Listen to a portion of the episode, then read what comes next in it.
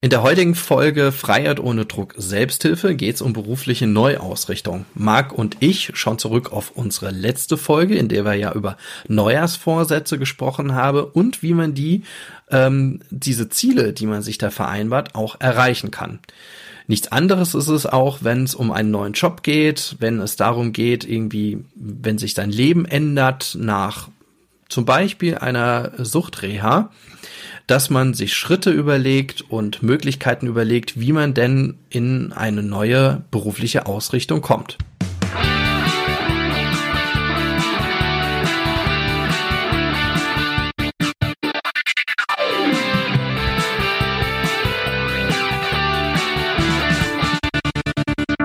Herzlich willkommen bei Freiheit ohne Druck.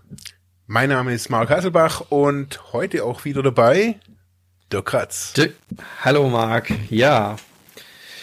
Ja, wir haben überlegt, wir wollten heute über das wirklich interessante Thema Arbeitsmarktintegration sprechen.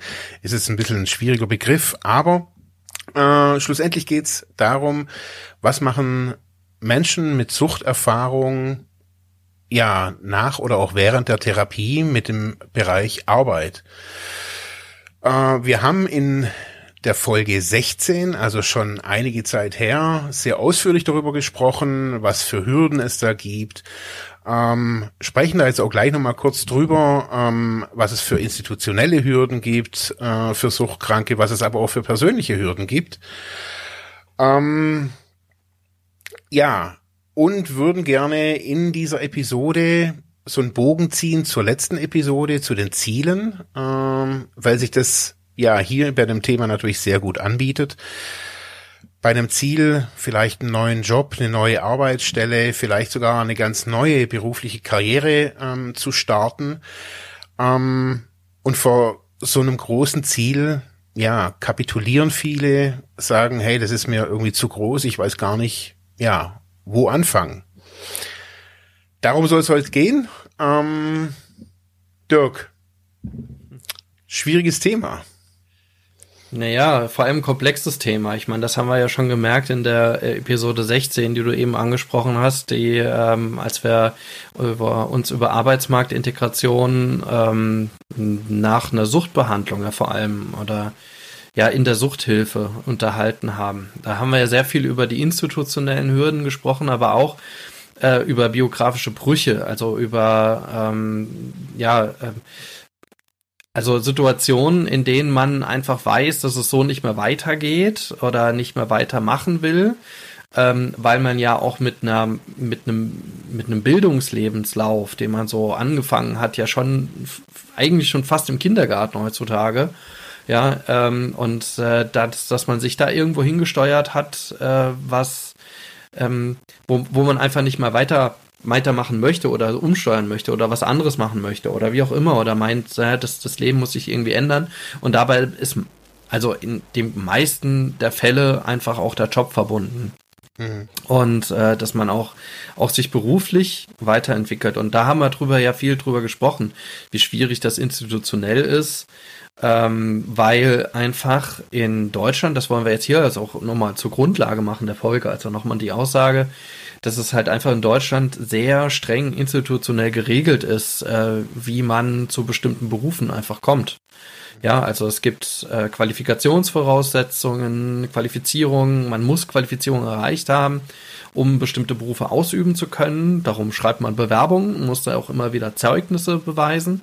Das ist in anderen Ländern, gerade in angelsächsischen Ländern, äh, schon äh, weitgehend anders. Ne? Also man kann da auch äh, ohne bestimmte Qualifikationen bestimmte Berufe ausüben oder ja, oder in so einem Bereich wie der Unternehmensberatung. Ne? Das ist äh, immer wieder interessant, weil dort ist es äh, denen sehr häufig egal, was man irgendwie studiert hat. Man sollte nur einen richtig guten Abschluss haben äh, und äh, kann dann im Team, wenn man dazu passt, wird man dazugeholt und äh, kann dann auf einmal beraten, wenn man irgendwie die, die Skills äh, der Unternehmensberatung irgendwie gelernt hat. Ne? So mhm. Training on the Job. Ähm, und dieses Training on the Job, das gibt es halt auch weltweit häufiger, aber in Deutschland ähm, sind wir da schon sehr, sehr, sehr formalistisch und sehr konservativ. Also was bedeutet, dass wenn ich mal einen Weg eingeschlagen habe, wie ich schon gesagt habe, ne, schon eigentlich von der Grundschule ab, sehr formalisiert. Also äh, es entscheiden bestimmte Kriterien, ob ich denn ins Gymnasium komme. Das ist ja immer wieder ein politischer Streit. Bis dahin, es entscheidet nachher der Notenspiegel darüber, ähm, ob ich bestimmte Studienfächer habe oder ob ich eine bestimmte Ausbildung machen kann oder oder oder. Mhm.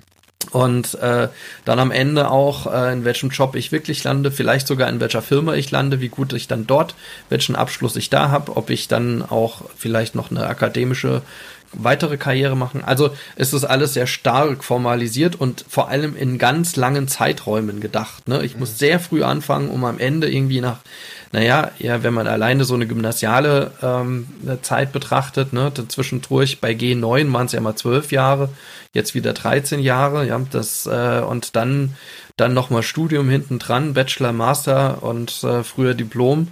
Ist ewig lang, ne? Ja. Und und da muss man sehen, also das ist, das ist eine Riesenvoraussetzung. Also das nochmal, jetzt ein bisschen vielleicht zu ausführlich, aber das, das nochmal als Voraussetzung, also das, äh, um, um, zu, um, um klar zu machen, dass es halt gerade in Deutschland nicht so einfach ist, äh, da sich einfach äh, einfach mal umzuwenden. Das ist wie so ein Tanker, den man über Jahre lang, auf den man gesetzt wurde, institutionell, ja, auf den man fährt und dann muss man selbstständig diesen Tanker irgendwie mal woanders hinsteuern. Und das ist natürlich, da braucht man schon ein bisschen was und darum wollen wir uns ja jetzt dass das geht, das geht immer. Das, es gibt so viele, so viele Beispiele, dass das geht und erfolgreich geht. Aber da wollen wir so ein bisschen so ein paar äh, ein paar Grundlagen vielleicht diskutieren heute, wie, wie sowas gehen könnte, gerade in Anschluss an die letzte Folge. Ich, ich glaube, dass es, ähm, was du jetzt gerade auch gesagt hast, ähm, das ist ja nicht einfach nur was, was Theoretisches. Also wenn du das jetzt so sagst, eben, man, man, man äh, das ist ja von, von Kindheit und so weiter.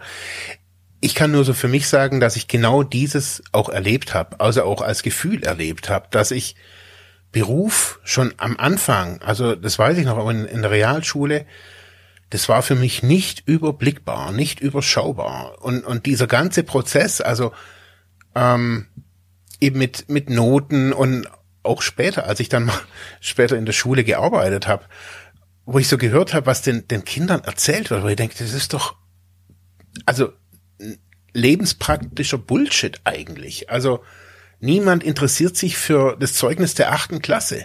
Und dann haben die teilweise auch so, so ältere Personaler da irgendwie eingeladen, die in der Rente waren und gesagt haben, ich habe mir die Zeugnisse aus der ersten Klasse äh, bis zur zwölften geben lassen. Und dann saßen da die, die, die jungen Achtklässler und gedacht, oh mein Gott. Also da ist ja Angst und eben, so wie du sagst, da ist so dieser Tanker der Karriere. Also ich habe nicht das Gefühl, ich habe nicht viel, nicht oft das Gefühl gehabt, dass ich den steuer. Den steuert mhm. irgendwie irgendwen wer anders.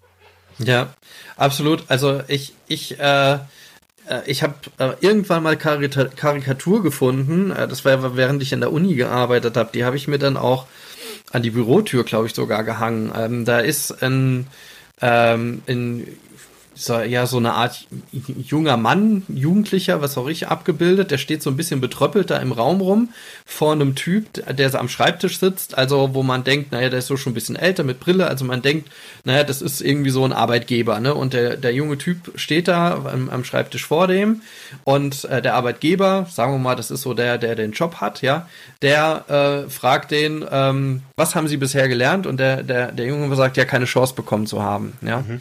oder keine Chance zu bekommen. Mhm. Äh, und äh, diese Karikatur, äh, die, die hat mich immer noch so erinnert, ja, also es geht hier um Gatekeeper, ne? Also was du sagst, ne, da sitzt ein Personaler, der guckt sich die, ähm, die, die Zeugnisse von was weiß ich wann an und findet irgendein Korn, das ihm nicht passt da in diesen Zeugnissen und deswegen fliegt mal raus und andere sagen, äh, finde ich voll gut, also naja, der ist halt sitzen geblieben, aber die Skills da und da und da in dem Bereich finde ich richtig gut und du passt. Also es gibt halt so, so, so Gatekeeper-Funktionen, also man muss dann auch rein formal, also darum auch formalistisch, auf einer Grundlage entscheiden, ne, die Zeugnisse sind und was weiß ich. Ähm, und, und, äh, und dann damit eine praktische Chance jemanden einfach geben, damit man sich irgendwie auch in diesem Job entwickeln kann. Mhm.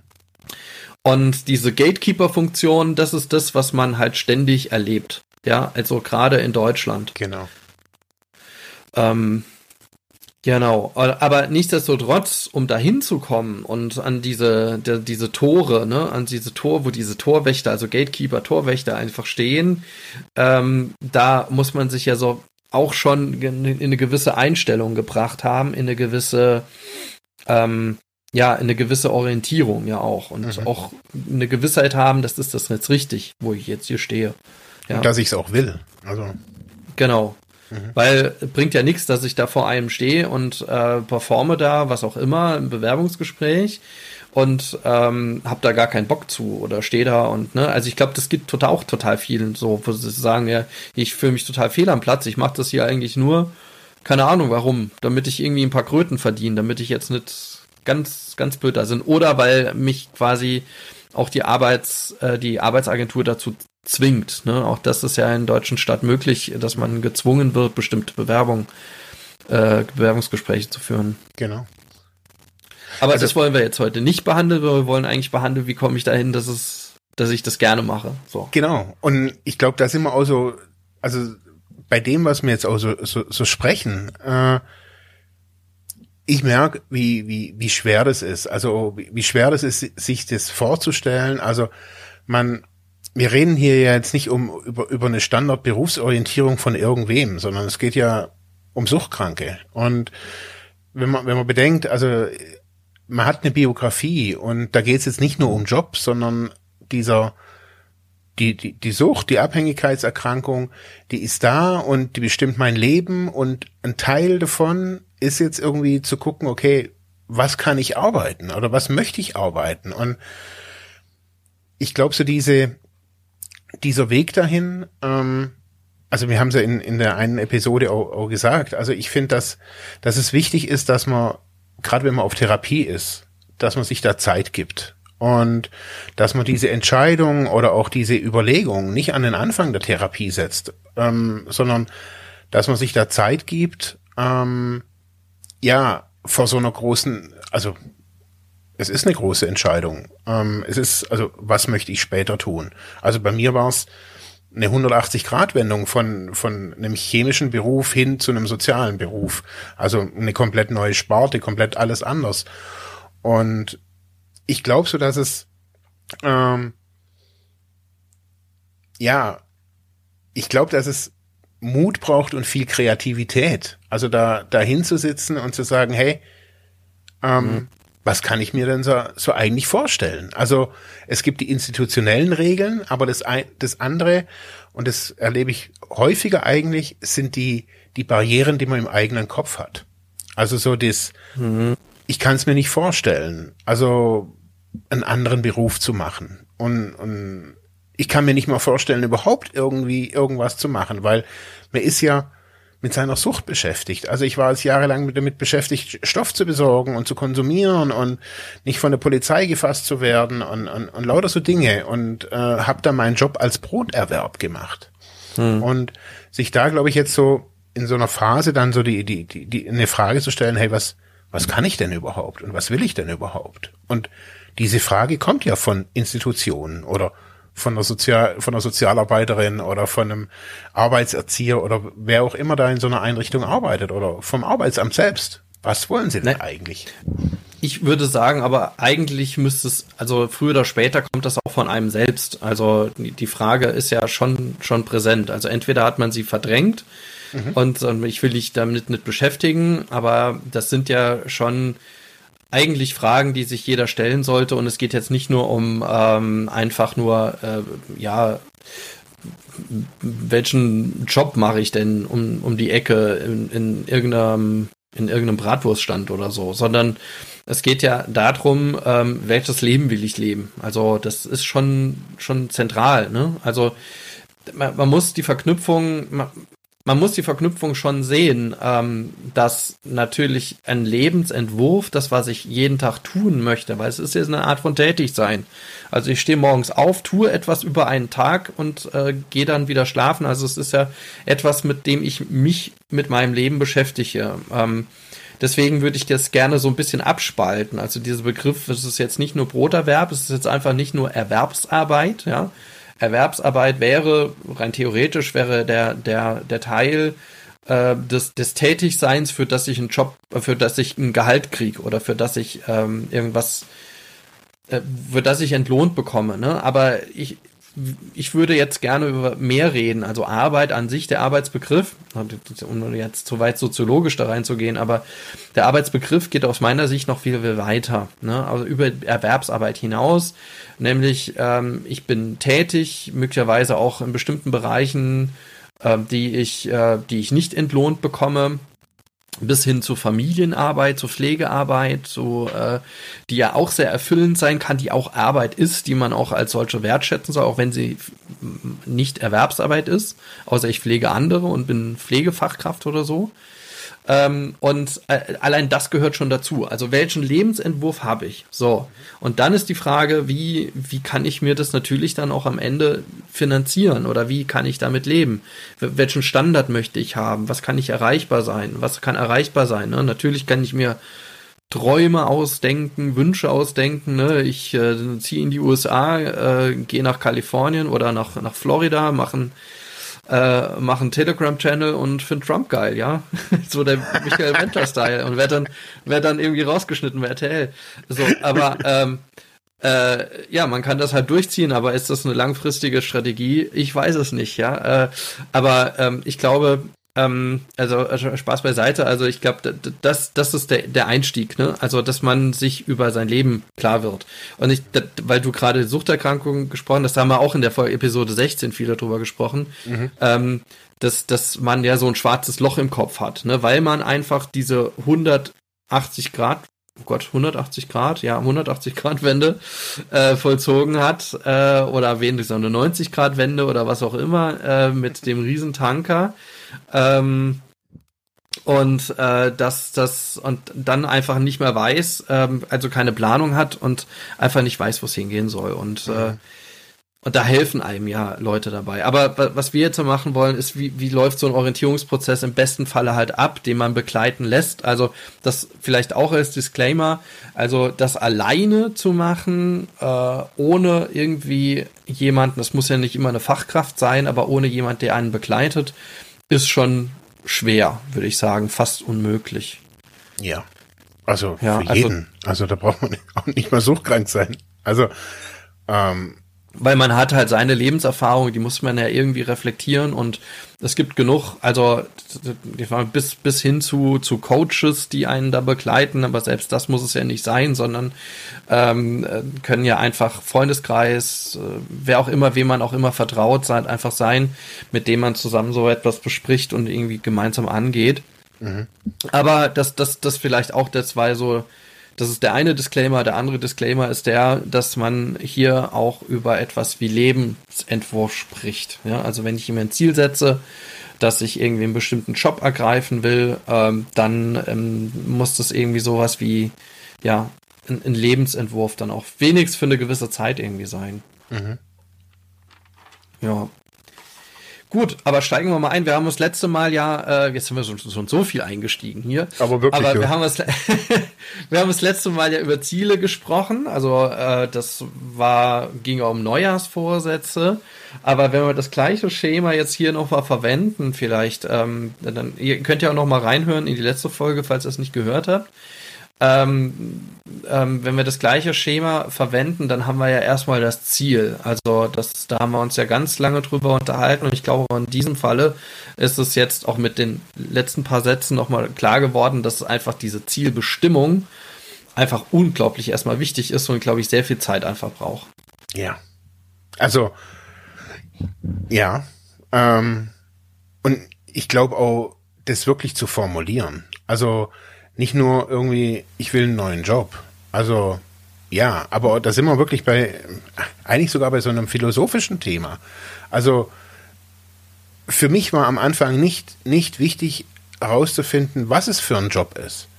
Ich wusste erstmal nur, ich, ich will, ich brauche einen neuen Job. Ich brauche eine neue, ein neues Ding. Und für mich war am Anfang das komplett, also wie du sagst, es war komplett undefiniert. Ich wusste es nicht.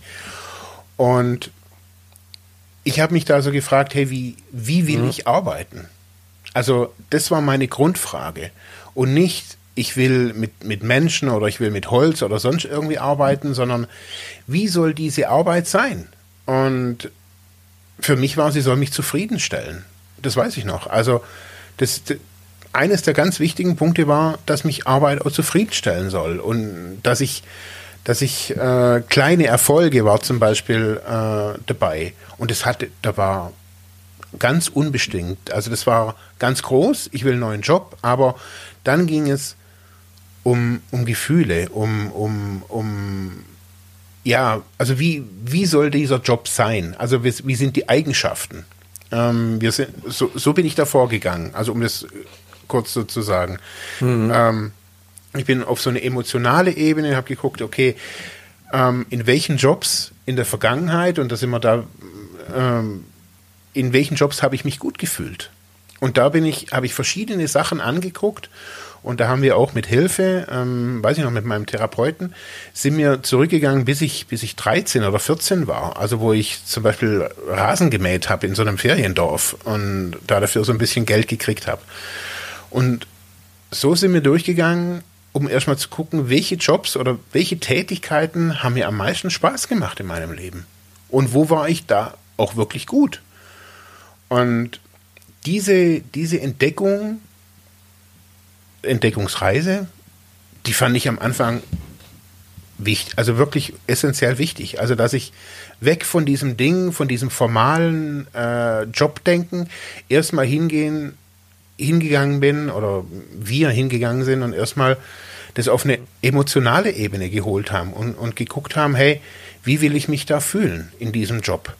Und erst später ging es dann, ja, weiter. Aber das war ein, ein ganz, ganz großer Prozess und, und, und, ein ganz, es ging um über mehrere Wochen, das weiß ich noch, so dieses sich wirklich klar machen, hey, wie habe ich mich im alten Job gefühlt? Und das war bei mir auch. Ich habe mich total einsam gefühlt, obwohl ich in einem, in einem Team gearbeitet habe. Aber man hat mich nicht gesehen, man hat meine Arbeit, die war eigentlich nichts wirklich wert. Auch. Ich habe eigentlich nur stumpfen Käse gemacht.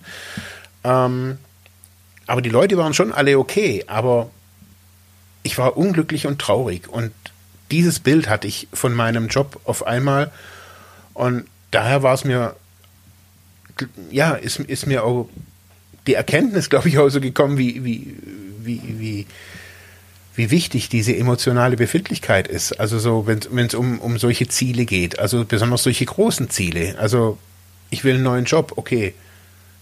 Was ist mir da dabei wichtig? Und dieser Prozess, quasi sich Ziele zu machen, diese Ziele, wie wir es im letzten, in der letzten Episode auch gesagt haben, kleinteilig zu strukturieren, also zu gucken, okay, wenn ich jetzt weiß, ich fühl, wie ich mich fühle, wenn ich mich, wenn ich weiß, ich habe meine glücklichste Zeit in der Arbeit als Zivildienstleistender zum Beispiel gehabt, da habe ich in einer sozialen Einrichtung gearbeitet. Was hat mir da gut getan? Also was, was hat mir da gefallen? Und so habe ich so ein, so einen geführten Reflexionsprozess ähm, ja, vollzogen quasi, mhm. äh, um immer wieder zu gucken, was hat mir in meinem Leben Spaß gemacht, was hat mir Glück gebracht. Und nicht, was war schlecht, sondern wir waren echt nur auf der Suche nach, nach den positiven Dingen im Leben. Und diese Suche, die ging lang und war echt auch anstrengend. Mhm. Also, das, das kann ich jetzt auch nur bestätigen. Also, das sind so die, die, die meisten Orientierungsprozesse. Wir reden ja hier von zentraler Berufsorientierung. Ist ja etwas, was auch in der Schule teilweise beginnt. Ähm, die meisten Schülerinnen und Schüler wissen am Ende der Schulzeit ähm, eigentlich nicht so wirklich, was sie machen sollen. Angefangen von welche Ausbildung will ich denn jetzt tun und äh, wo will ich denn hin, je nachdem welchen Schulabschluss ich habe, bis hin dann dazu, na, was soll ich denn studieren, was ja im Grunde auch schon die Vorbereitung auf so, in Deutschland jedenfalls die Vorbereitung auf eine Berufsausbildung ist. Ähm, und äh, da, da findet ja meistens schon viel zu wenig statt, auch wenn ähm, ja die meisten Schulen in den letzten äh, 20 Jahren vor allem irgendwie nachgelegt haben mit irgendwie Berufsorientierungsseminaren, äh, irgendwelche Träger einkaufen, die dann vorbeikommen, Orientierungssitzungen machen. Es gibt ewig viel, also auch bei der Bundesagentur gibt es ja das sogenannte BITS, also das Berufsinformationszentrum, wo man hingehen kann und sich irgendwie verschiedene äh, Berufe angucken. Ich kann noch erinnern, also bei mir war das ja dann damals äh, Ende der 90er. Oh Gott, oh Gott, oh Gott. äh, wir haben riesen Laserdiscs haben die da damals genau, gehabt. Das war richtig genau, krass. Riesen Laserdisc mit, mit, mit Videos drauf von verschiedenen Berufen. Ich weiß noch, als ich dann damals ähm, äh, diesen äh, Test gemacht habe, was soll ich werden, kam Grafikdesigner und Pfarrer. so, äh, macht weder das eine noch das andere, wobei Gra Grafikdesign mir tatsächlich Bock macht. Wenn ich im Nachhinein jetzt überlege, ähm, äh, wenn ich das ähm, nochmal irgendwie nochmal studieren könnte oder nochmal was machen könnte und so weiter, äh, waren so meine, bei mir so die klassischen Jungs-Themen waren ja immer bei mir ganz vorne. Also einerseits äh, Dinosaurier und andererseits Weltall. So, und, und äh, für Weltall, so Astrono, äh, ähm, Astronomie, ja, Astronomie, nicht Astrologie, Astronomie ähm, äh, und, und ähm, äh, ja, äh, Astrophysik und so weiter, da fand ich mich dann doch ein bisschen zu schlecht in Mathe, ja. Mhm. Äh, obwohl ich es geil gefunden hätte, weil so, so, ähm, oder so äh, Astroingenieur oder sowas. Natürlich mega geil. Okay, will jetzt nicht so lange zu mir, äh, von mir erzählen. Und das andere Paläontologie, also Biologie, da war ich sogar recht nah dran, ähm, weil ich auch in der Oberstufe super gerne Bio gemacht habe, meine beste Abi-Note ähm, und ähm, hätte da auch tatsächlich äh, was machen können. So, das ist das, was ich so zurückblickend mache. Ne? Was hätte mir Spaß gemacht? Und wenn ich jetzt in so eine neue Orientierung gehen würde, würde ich mich wahrscheinlich da irgendwie dran festhalten. Gut, ich werde nicht mehr Astrophysiker, bestimmt nicht.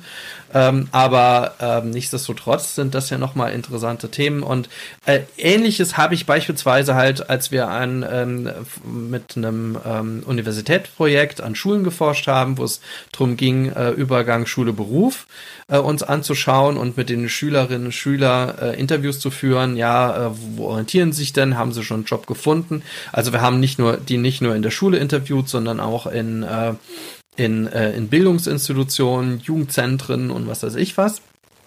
Und äh, ähm, die haben alle unisono, also wir haben vier Städten in Deutschland diese Befragungen gemacht und äh, Interviews geführt.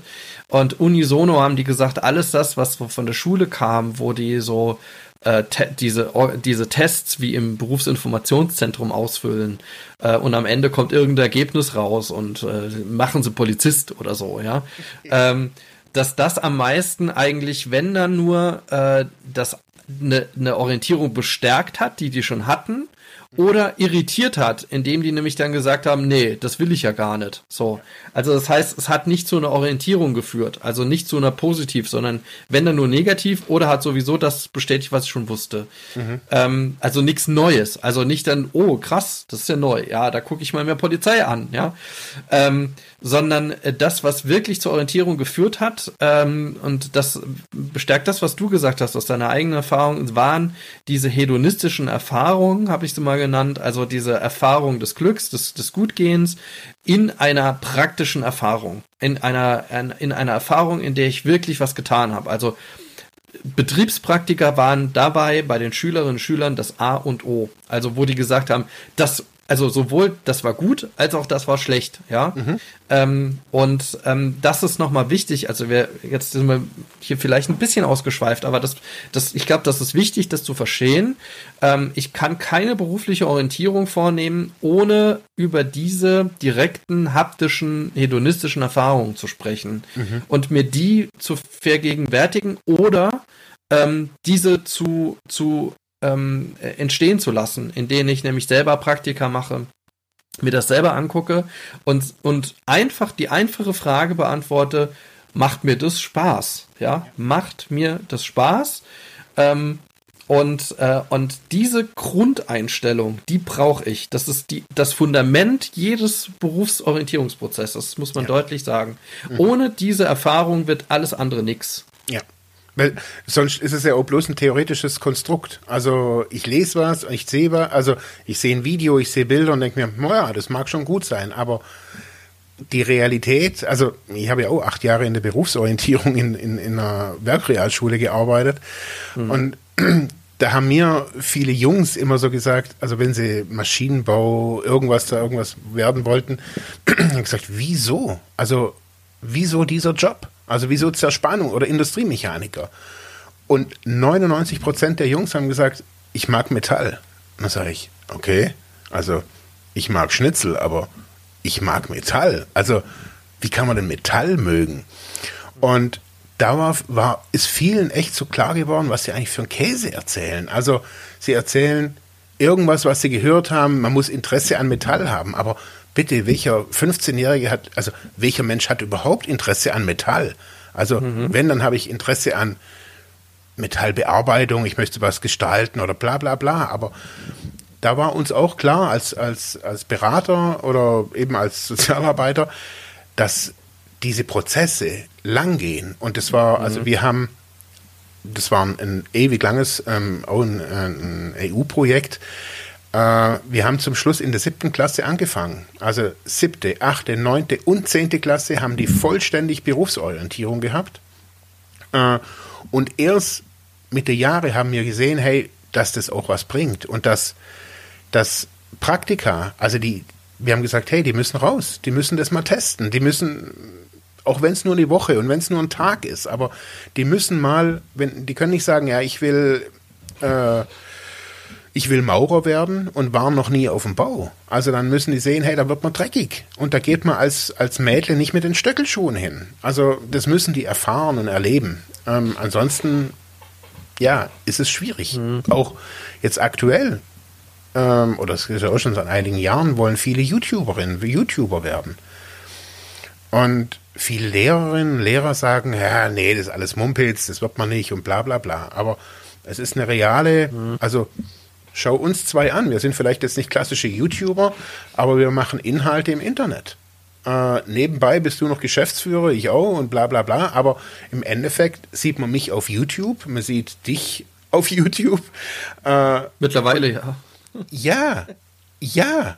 Aber man, das ist, das ist Realität. Und die Frage ist, also wie könnte man jetzt sowas auch nachstellen, auch mal zu sagen, hey, was ist ein YouTuber? Ist es nur irgendwie einer, der dann irgendwie so ein Influencer, der dann irgendwie Fling Fling macht, oder ist es was Cooles? Also was Langfristiges? Also wo ich meinen Beruf, also wie wir beide, was wir reden jetzt nicht irgendwie übers mhm. Kochen, sondern wir reden über, über Fachinformation. Und dann kriegt es alles nochmal einen neuen Wert und dann können die mal in so einem Ding da mitmachen und können sehen, boah Gott, mhm. ey, so ein, so ein Podcast schneiden, da kriege ich ja die Krise. Also, und fangen wir mit Video erst gar nicht an. Und dann sollen die das jeden Tag machen. Und da, also ich hatte hier schon einige mal früher so im Radio dabei, die haben gesagt, nach einem Tag, hey, das ist irgendwie doch nicht so ganz meins, das Medienzeugs. Weil es halt, ja, fährt halt kein 50 Cent und kein Rolls-Royce vor die Tür und sagt, hey, yo, bist du cool.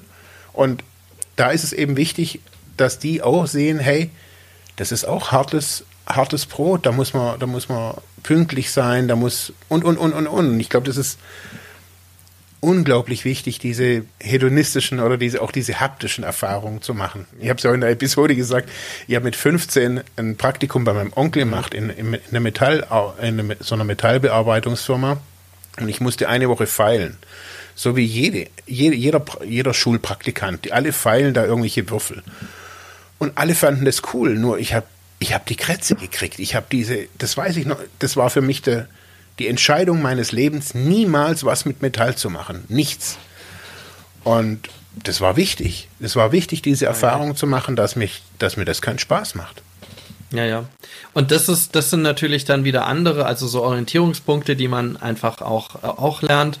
Ich, ich kann mich noch erinnern, es gab bei, bei uns damals in der Schule äh, ähm, so äh, Jungs in Physik, die immer was gebastelt haben. Also die haben dann angefangen irgendwie bei irgendwelchen Elektroläden sich irgendwelche äh, Kabel zu kaufen und Dioden und irgendwie, die haben jedes, jedes Mal irgendwas anderes gebastelt. So Leute, die sich selbstständig Fernbedienungen bauen und so weiter. Das sind halt so Leute, die, die sind ja schon, die merken dann schon aus so einem Hobby oder so einer, so einer Affinität für irgendwas, dass das, dass das ein äh, am Ende auch sowas sein kann, dass ich später als Tätigkeit mache. Ja, das auch natürlich dann ein Job werden kann. Also wir sprechen mhm. ja von Tätigkeit, also über das Leben hinweg und irgendwie was, was. Aber das ist einfach die Grundvoraussetzung. Wenn ich das nicht gern mache, also ich habe gedacht, ich setze bestimmt nicht an den Schreibtisch und knibbel irgendwelche Kabel zusammen. Also, mhm. also das mache ich mal, wenn ich hier Lampen aufhänge oder so. Ne, also, aber da bin ich schon froh, wenn es fertig ist. Ähm, und äh, das, ich glaube, das ist so wichtig, dass man da, wie du sagst, ne, also äh, mit Metall hätte ich persönlich auch nie wirklich arbeiten wollen und können. Aber da gibt's bestimmt irgendwie Jungs und Mädels, ähm, die das ähm, mit wem auch immer, äh, vielleicht auch im Familienkreis irgendwie angefangen haben. Was ist ich, Onkel, Tante hatten Schrottplatz und dort haben die schon immer mit irgendwie alten Autos irgendwas zusammengebaut, zusammengeschweißt, irgendwie Skulpturen gebaut oder was auch immer oder vielleicht sogar äh, irgendwelche Motorräder zusammengeschraubt, ja. Und haben gesagt, das macht mir Bock. Also ich kann mich da ein ganzes Wochenende von Samstagsmorgens bis Sonntagsabends irgendwie in die Garage legen und, und äh, schraubt da irgendwas zusammen. Mhm. Und da ist dann das Gefühl da, ja, äh, ich komme in so einen Flow, ähm, also alles das, was ist, was so die, die Zeit verschwimmt und ich habe Spaß daran und das ist ja schon so ein wichtiger Hinweis darauf. Und ich denke, da kann jeder mehrere Tätigkeiten an, anführen. Also so ein wichtiger Hinweis darauf, das könnte eine Grundlage für eine berufliche Orientierung sein. Da gucke ich mhm. mal weiter näher hin. So. Ja. Ähm, und es eignet sich dafür, so einen Blick in die Zukunft zu werfen. Ne? So dieses schwarze Loch, das man in welcher Lebenslage auch immer hat, entweder nach einer Suchtreha oder nach einer Suchtbehandlung oder nach einem Bruch in einem Leben, nach, äh, wenn man gerade als Schülerin, Schüler dabei ist, sich zu orientieren. Also das lohnt sich immer, diese Erfahrung zu machen oder auf die zu gucken. So, jetzt haben wir sehr lange dazu was gesagt. Was jetzt als als nächster Haken daran ist, ist, man darf nicht auf die inneren und äußeren Stimmen hören. Innere und äußere Stimmen. Ähm, Im Vorgespräch hatte ich, äh, äh hatte ich das nochmal als, als, als wichtigen Punkt irgendwie auch nochmal eingeführt. Also ähm, innere Stimmen heißen, sind ganz einfach, äh, du kannst das nicht, ja. Und lass das doch, ja. Oder so, so dass man gar nicht ja, ja, so mhm. genau, Glaubenssätze, richtig, ja. So, so Elternsätze oder von wem auch immer das kommt, äh, dass man ständig als Kind gesagt bekommt, hör auf, du kannst ja nichts Handwerkliches, du wirst ja, was weiß ich, du haust dir den Hammer, äh, den, den Nagel irgendwie ins Bein statt in die, in die Wand, lass mhm. doch lieber sein. Mhm. Also mir wurde das früher immer wieder gesagt und jetzt mittlerweile, also ich werde jetzt kein Handwerker mehr, aber äh, ich kann jetzt trotzdem hier alles einigermaßen machen und es hängt gerade und es fällt nicht von der Wand. So. Mhm. Ähm, aber diese Glaubenssätze, die äh, sollte man ausschalten. Entweder sind das tatsächlich innere Stimmen, dass das niemand wirklich gesagt hat, dass das irgendwie von einem innen kommt, oder oder Stimmen, die man, die im Außen waren, die dann verinnerlicht wurden, oder es sind tatsächlich äußere Stimmen gewesen, wie ja, man hat einfach schlechte Noten auf der, auf der Schule geschrieben in einem bestimmten Schulfach und denkt, das wird nichts mehr. Mhm und man orientiert sich gar nicht mehr in der Richtung. Und äh, auch aus eigener Erfahrung kann ich nur sagen, das sagt gar nichts aus. Also, ne, also auch als das, was man als Pädagoge im Studium, jedenfalls bei uns war das so, sofort gelernt hat, war, die Abi-Noten äh, sind ein schlechter statistischer Prädiktor für einen Studienerfolg. Mhm. Da gab es sogar bei uns an der Uni damals eine, äh, jemand, der hat auch geforscht. Also inwieweit sind äh, die Noten aus der Schule ein Prädiktor, ein hinreichender Prädiktor für Studienerfolg und hat immer festgestellt, gar keiner. Gar, mhm. sagt wirklich nichts. Nicht also aus, rein statistisch, ja. kein Zusammenhang, keine Kausalität. Mhm. Ähm, ähm, jetzt könnten wir ganz lange über Schulnoten sprechen und was die eigentlich aussagen, aber ähm, äh, hier ist nochmal wichtig, das wirklich nicht zu ernst zu nehmen, sondern sich wirklich da, also darauf zu verlassen, was möchte ich gerne tun. Mhm. Weil wenn ich natürlich Misserfolgserlebnisse in irgendwas habe, ja, dann habe ich natürlich auch keinen Spaß dran. Das ist irgendwie klar. Genau. Also es, es hängt meistens irgendwie zusammen. Darauf kann man sich so ein bisschen verlassen, auf die innere Stimme, die dann sagt, es macht mir Spaß und ich würde es gerne ähm, dann sollte man es auch probieren. Auch wenn da vielleicht eine Stimme ist, nee, mach's lieber nicht. Ich finde ich finde es in diesem, in diesem Zusammenhang wichtig, auch zu lokalisieren, also was sind das für Stimmen und was sagen die? Also jetzt nicht irgendwie im, im Kontext von, von Schizophrenie, sondern wirklich, also was sind das für Glaubenssätze? Und ähm, also die ich aufgenommen habe in meinem Leben. Also ich schaffe das allein, ich bin nichts wert, äh, bla bla bla.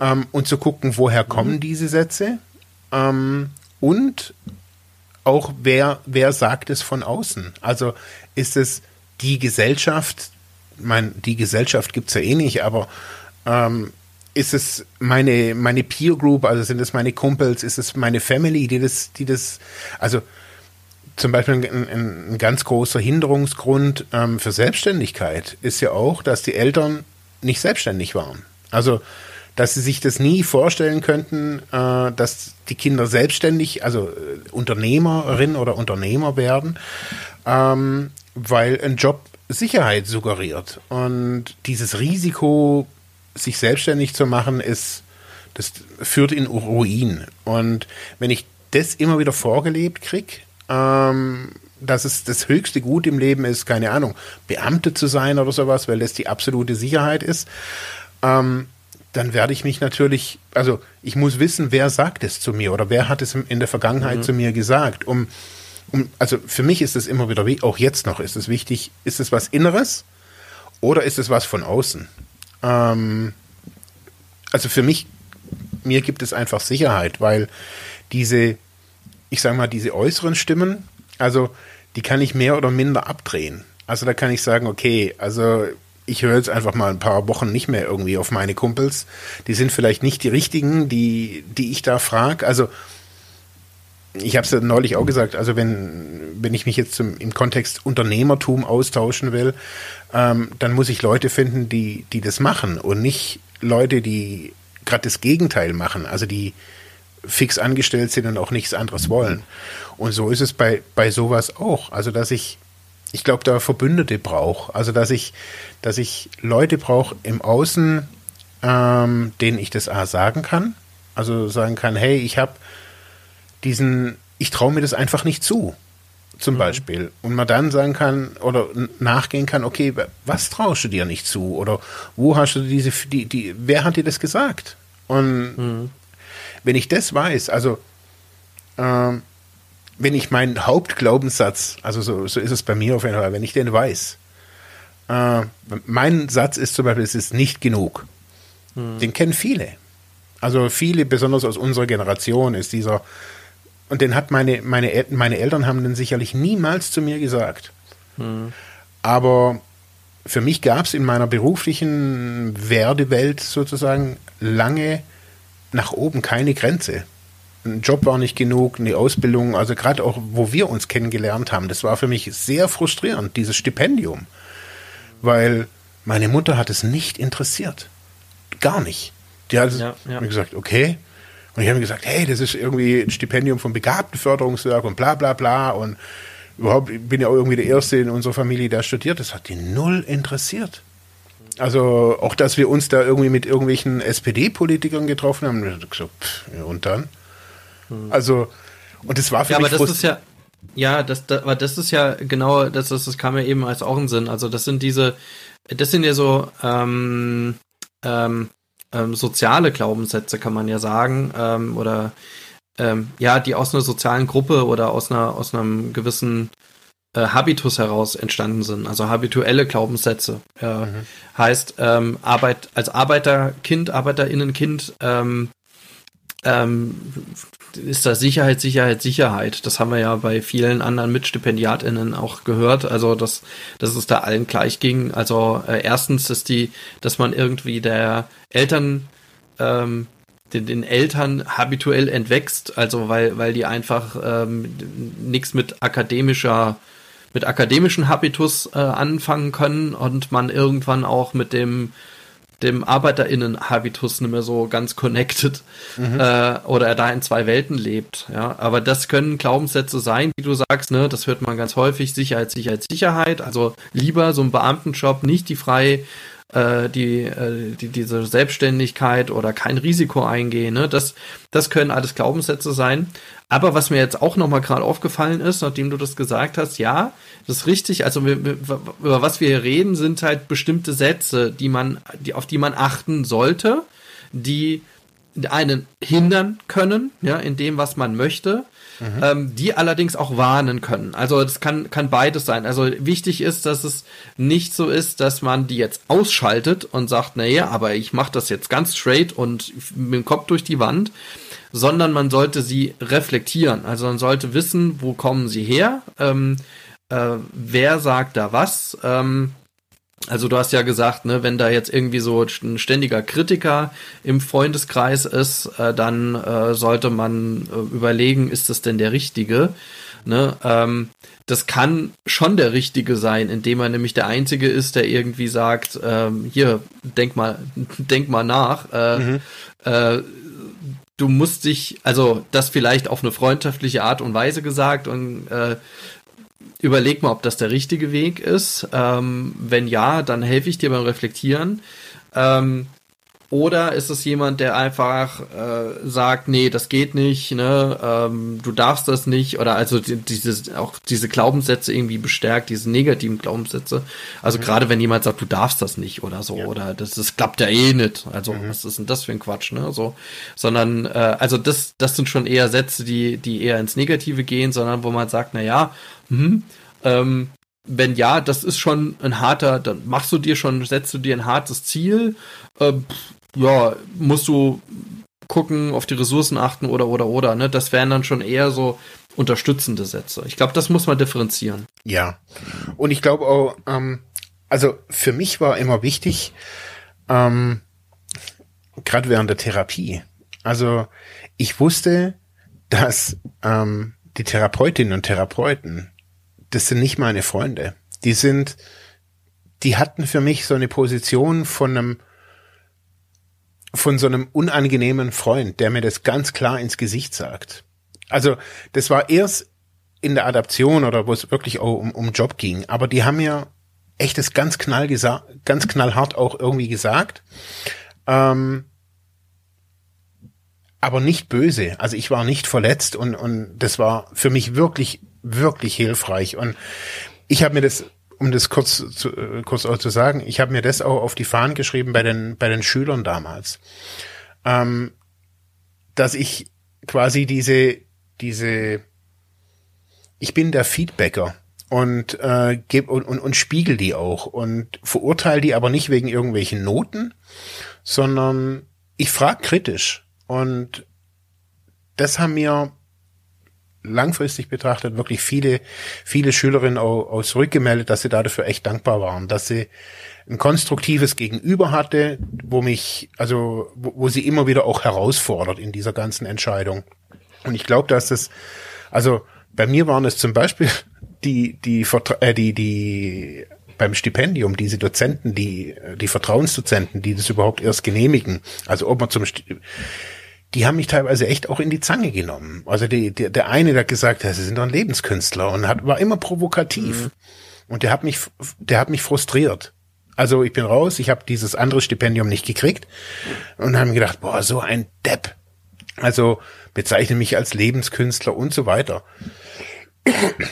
Aber im Nachhinein habe ich mir gedacht, ja stimmt. Also der hat halt einfach Sachen aus mir rausgekitzelt, die ich so nicht gesehen habe. Und ich habe als Lebenskünstler habe ich ich habe das abgetan als irgend so ein, so, ein, so ein Vogel, der nicht weiß, was er will, aber schlussendlich hat er mich, hat er mir durch seine Art gesagt, hey, Respekt, wie du dich bisher jetzt irgendwie geschlagen hast und heute hier stehst und dich für dieses Ding hier bewirbst. Und er hat auch gesagt, wir sind die Falschen, bewerben Sie sich bei der Friedrich-Ebert-Stiftung. Mhm. Ähm, ich war da dankbar, so, so jemanden immer wieder zu haben, der mir ein ehrliches Feedback gibt. Mhm.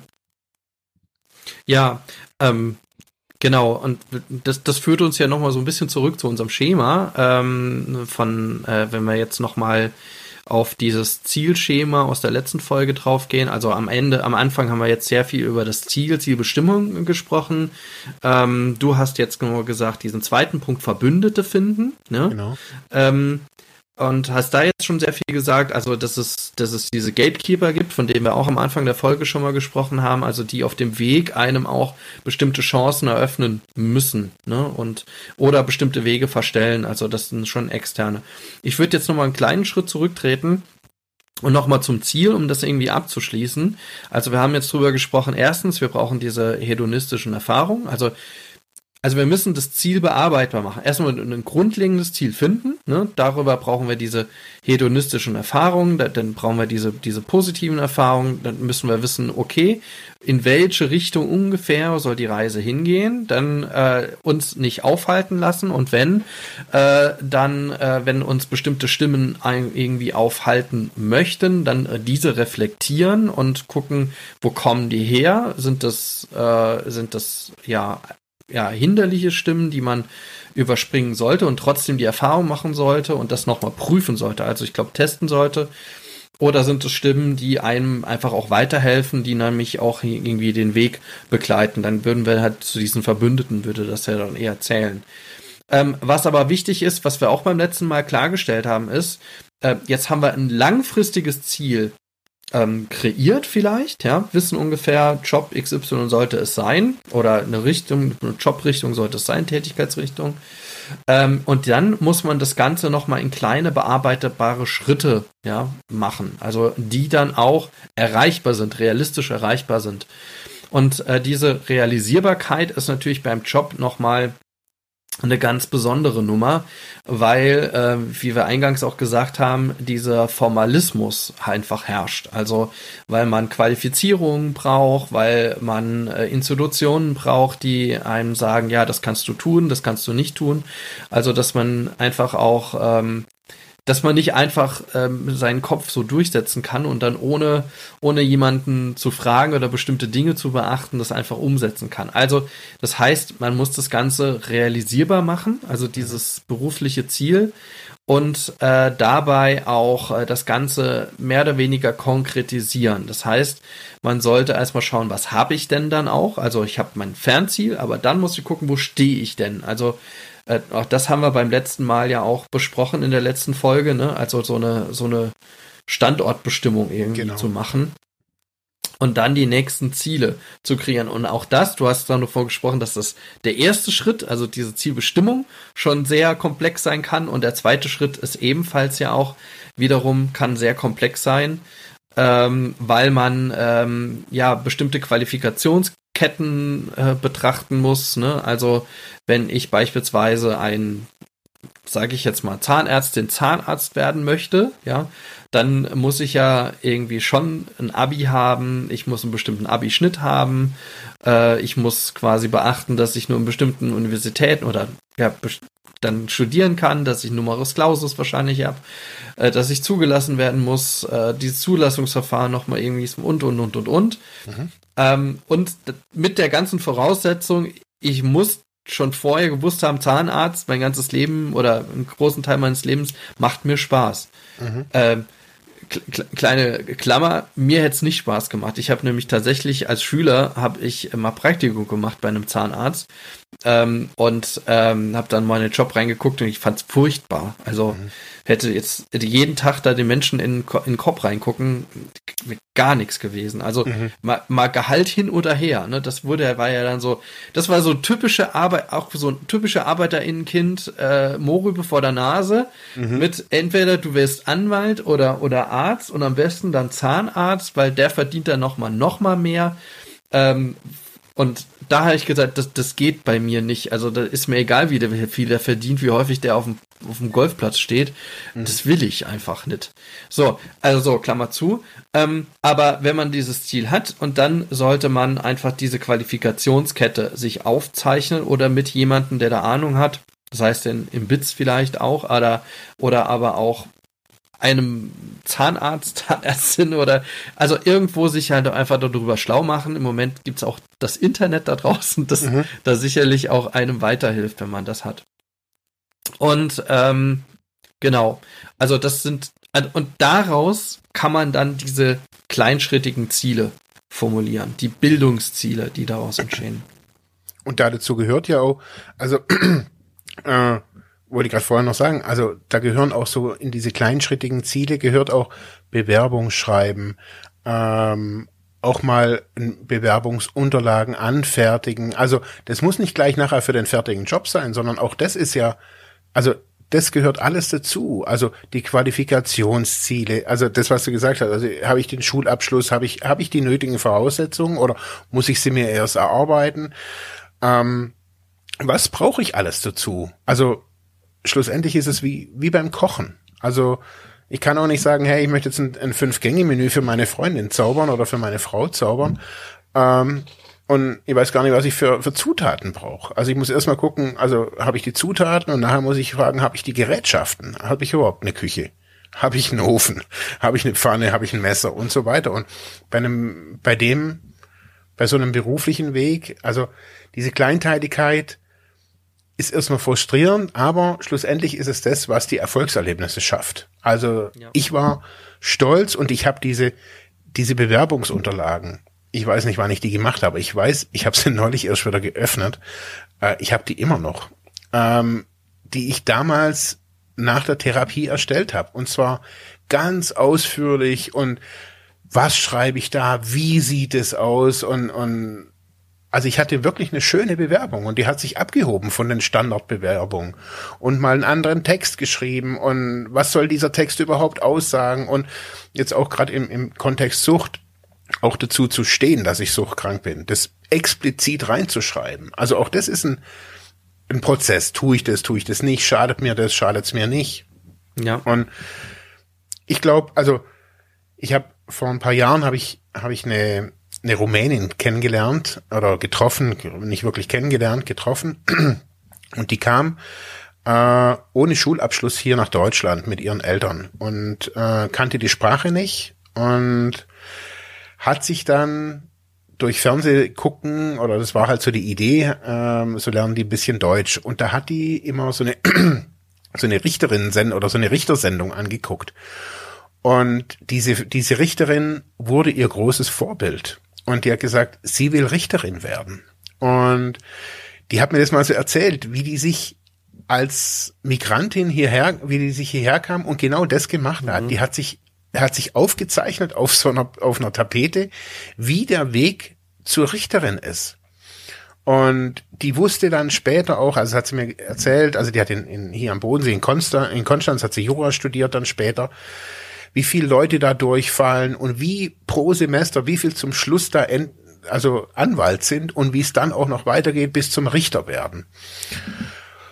Und das war für mich so, also nicht nur, dass, dass es machbar ist, also dass man hierher kommen kann und, und Richterin oder Richter werden kann oder Jura studieren werden kann, sondern dass der Weg, den die aufgezeichnet hat, genau das gleiche war, wie, wie ich gemacht habe. Also das, was wir hier besprechen, mhm. also die hat sich ein, das große, nicht überschaubare Ziel, ich will Richterin werden, ich will auch so sein wie diese Frau im Fernsehen, in kleine, überschaubare Schritte gemacht. Und der erste Schritt, das hat sie mir gesagt, war, ich muss erstmal meinen Realschulabschluss nachmachen.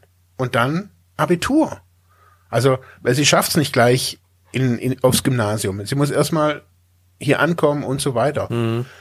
Und ich glaube eben, dass das, also ich glaube, man braucht auch so vielleicht manchmal so ein bisschen Vorbilder, Ideale, zu, zu jemandem zu sehen, hey, boah, cool, hey, es ist machbar. Und äh, jemanden aus dem Leben kann das ja sein. Also das kann ein Nachbar sein, der, der total glücklich in seinem Job ist und sagt, ey, mhm. boah, ich will so glücklich wie der. Ich will auch jeden Morgen hier an mir vorbeilaufen und grinsen. Ich weiß nicht, wieso der grinst, aber der ist, geht glücklich zur Arbeit. Und ich glaube, das, das, das kann ein Vorbild sein. Also ich habe solche Vorbilder auch. Ich, ich sage mir mal, ich will, ich will in einer an in einer gewissen Lockerheit mein Geld verdienen. Also das ist ein ein Wunsch von mir. Nicht, oh, ich will viel Geld, sondern ich will locker sein und will dadurch Geld mhm. verdienen. Mhm. Und das ist ein ein Ziel. Und ja, ich glaube, dass es, dass es, also für mich gibt es dann einen amerikanischen äh, Autor, der da für mich wirklich ein, ein, Vorbild ist, der sich das auch in jungen Jahren auf die Fahne geschrieben hat und, und das auch kleinteilig runtergebrochen hat, äh, gesagt, jeden Tag kann ich mir das sagen. Mhm. Jeden Tag, wenn ich zur Arbeit gehe, hey, ich will heute einen glücklichen, relaxten Arbeitstag haben. Und das funktioniert manchmal und manchmal nicht und ja.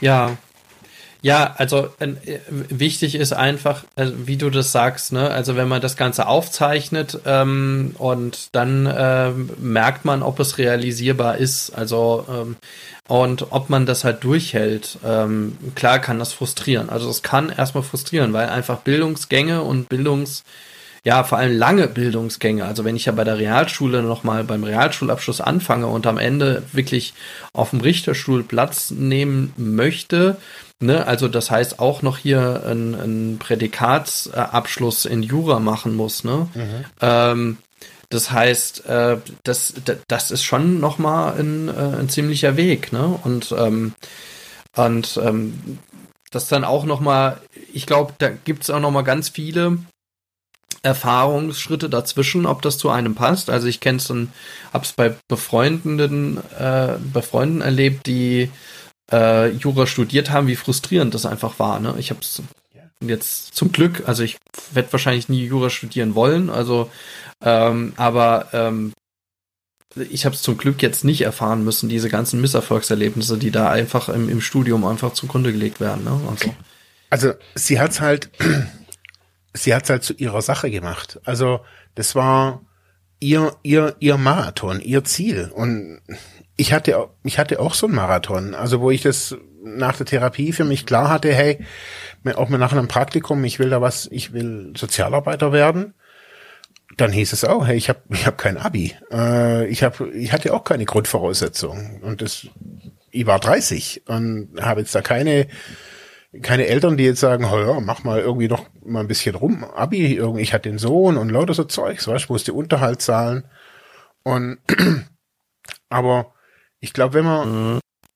wenn man das Ziel mal hat und sagt, hey, ich also was ist die Alternative? Also gerade wenn man wenn man in so einer Entwöhnungsbehandlung sitzt und sich dann fragt, was ist die Alternative? Also will ich wieder keine Ahnung Handys verkaufen oder Autos verkaufen oder was auch immer, nur wegen Geld? Oder setze ich mich jetzt mal hin und sag, hey, komm, ich gehe jetzt den Marathon. Ich gehe jetzt, ich weiß, hey, das sind Menschen um mich rum, Therapeutinnen, Pädagogen, Arbeits, was auch immer alles, die mir da helfen. Und ich bin ganz offensiv, also das kann man sich ja vornehmen, ich hole mir jetzt Offensivhilfe.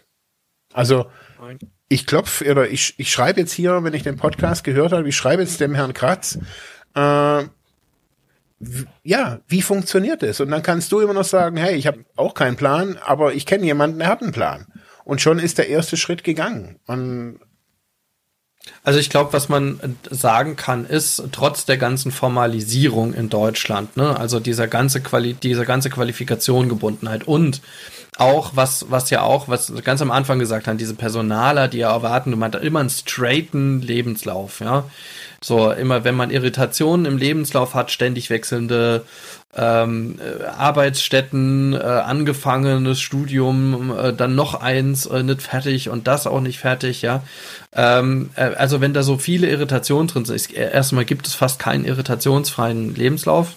Ich, also ganz selten. Also wenn ist das wirklich recht straight, ja. Mhm. Äh, aber äh, das muss man sich mal vor Augen halten. Und das Zweite ist, dass heutzutage ähm, auch äh, berufliche Veränderungen ganz normal sind. Also ich also ich kenne fast niemanden, der wirklich sagt, ähm, ich möchte einen Beruf, selbst die, die jetzt in Beamtenlaufbahn gehen, die sagen, ähm, ich möchte das auch nicht mein ganzes Leben lang machen, sondern ich möchte irgendwann dazwischen irgendwas anderes tun oder was weiß ich, ein Sabbatjahr machen oder irgendwie nochmal aussteigen. Und also die, diese Veränderungen heutzutage, glaube ich, sind so ein Common Sense in, in unseren hochentwickelten Gesellschaften, in unseren sehr komplexen Gesellschaften und verdichteten Arbeitswelt und äh, die Weiterbildungsoptionen heutzutage auch im Erwachsenenalter sind schier grenzenlos. Also man kann immer sein Abi nachmachen, man kann äh, immer äh, nochmal ein Studium, ein Bachelor, ein Master irgendwie machen, wenn man das möchte.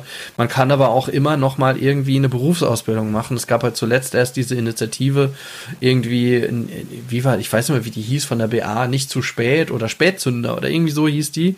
Fand ich jetzt auch wieder diskriminierend. Aber, ähm, aber dass man auch noch äh, im, mit in 30er Alter ähm, einfach eine ganz normale Handwerksberufsausbildung irgendwie macht. Ja. Mhm. Obwohl erwartungsgemäß diese tatsächlich ja schon mit 15, mittlerweile schon etwas später, als das früher bei unserer Elterngeneration war, ne? die haben ja schon mit, mit 14, 15 angefangen da zu arbeiten, ne? Ähm, und heutzutage ja generell auch, glaube ich, da etwas später einsetzt, und mit 16, 17, je nachdem. Ähm, und ähm, mit Berufsorientierungsjahr und was weiß ich, was jetzt das heutzutage nochmal alles gibt. Mhm. Aber ähm, äh, ich glaube, das muss man auch nochmal äh, hier äh, nochmal klar sagen, also dass man sich da von dieser Formalisierung heutzutage nicht mehr abschrecken lassen darf.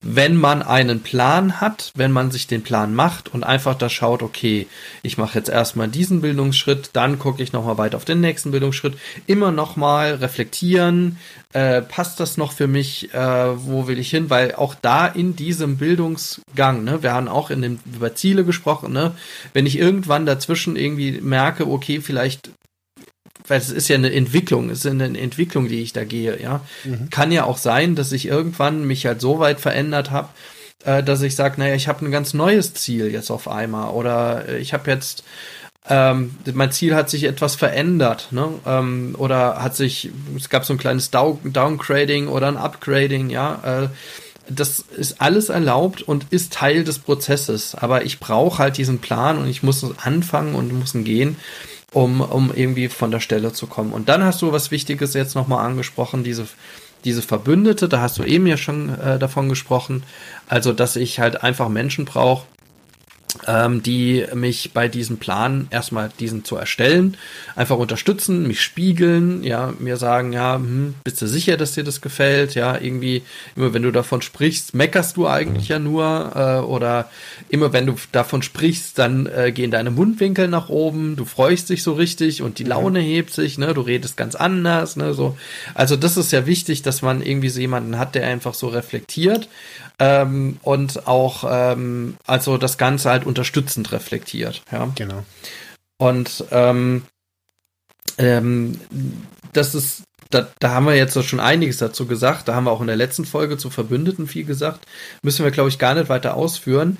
Ähm, was aber das Spezielle ist ähm, in dem Zusammenhang, ähm, ist, dass man, ähm, wenn man das alles getan hat, nochmal noch mal ein kurzes äh, Grounding macht, also sich kurz nochmal ähm, irgendwie nochmal auf die eigene Situation beruft und nochmal den Rahmen ganz wichtig nochmal betrachtet, unter dem man das stattfindet. Warum mache ich das erst so spät?